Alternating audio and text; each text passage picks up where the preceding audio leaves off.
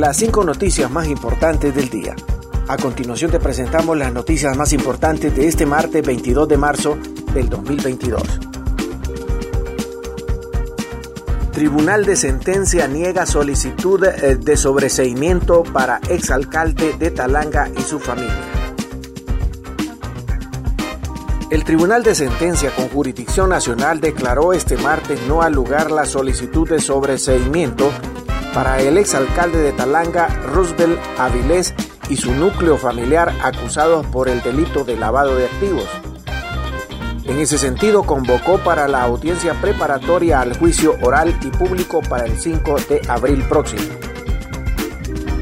En su cuenta de Twitter, posteó Sala 2 del Tribunal de Sentencia Nacional declara no al lugar la excepción por falta de acción presentada por la defensa de Roosevelt Avilés y cuatro ciudadanos más acusados por el delito de lavado de activos.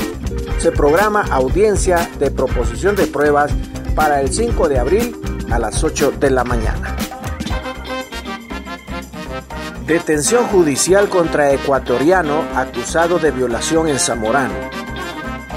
El juez de letras penal celebró la audiencia de declaración de imputado en la causa instruida contra Byron Ezequiel Zamora Ordóñez, de 18 años de edad y origen ecuatoriano, acusado por el delito de violación agravada en perjuicio de dos menores de edad de 17 años. El profesional dictó detención judicial, detención judicial y señaló la audiencia inicial para el próximo viernes 25 de marzo a las 9 de la mañana, cuando será el momento procesal oportuno para la evacuación de medios de prueba. Continuamos con las noticias en las cinco noticias del día. Diputado Carlos Umaña pide que se aplique vacuna contra COVID-19 en su cuarta dosis. El diputado por el Partido Salvador de Honduras, Carlos Umaña, se pronunció este martes a través de su cuenta de Twitter para que la Secretaría de Salud apruebe una cuarta vacuna contra la COVID-19 para personas mayores de 60 años.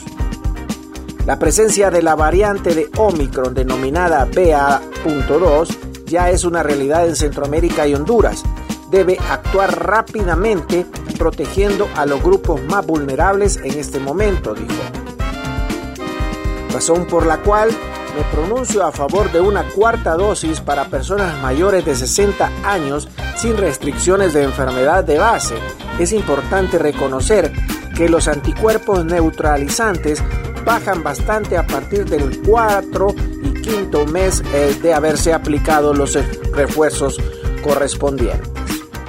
Esta variante BA.2 es la más contagiosa que la humanidad ha conocido, por lo que es de suma importancia que entendamos que debemos de proteger a nuestra población más susceptible y vulnerable, mencionó Umaña.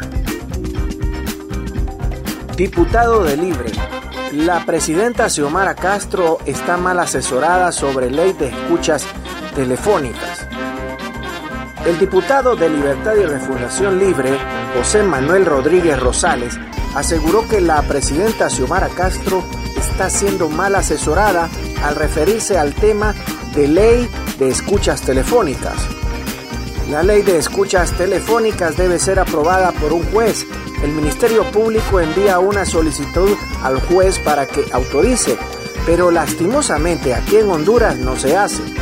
Solo se da órdenes el presidente de la República y eso es incorrecto, porque quien tiene la supremacía es el juez. Pero en este caso la presidenta Xiomara Castro está mal asesorada. Si bien es cierto, es la presidenta, pero no está por encima de la ley, dijo. Instituto Nacional de Migración lanza oficialmente el pasaporte electrónico.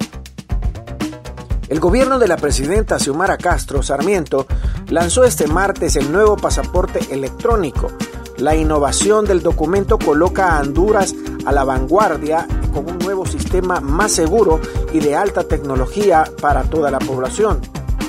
En el evento de lanzamiento participaron el vicecanciller Antonio García, subsecretario de Asuntos Consulares y Migratorios de la Secretaría de Relaciones Exteriores y Cooperación Internacional, así como miembros del Gabinete de Gobierno, invitados especiales y usuarios del Instituto Nacional de Migración.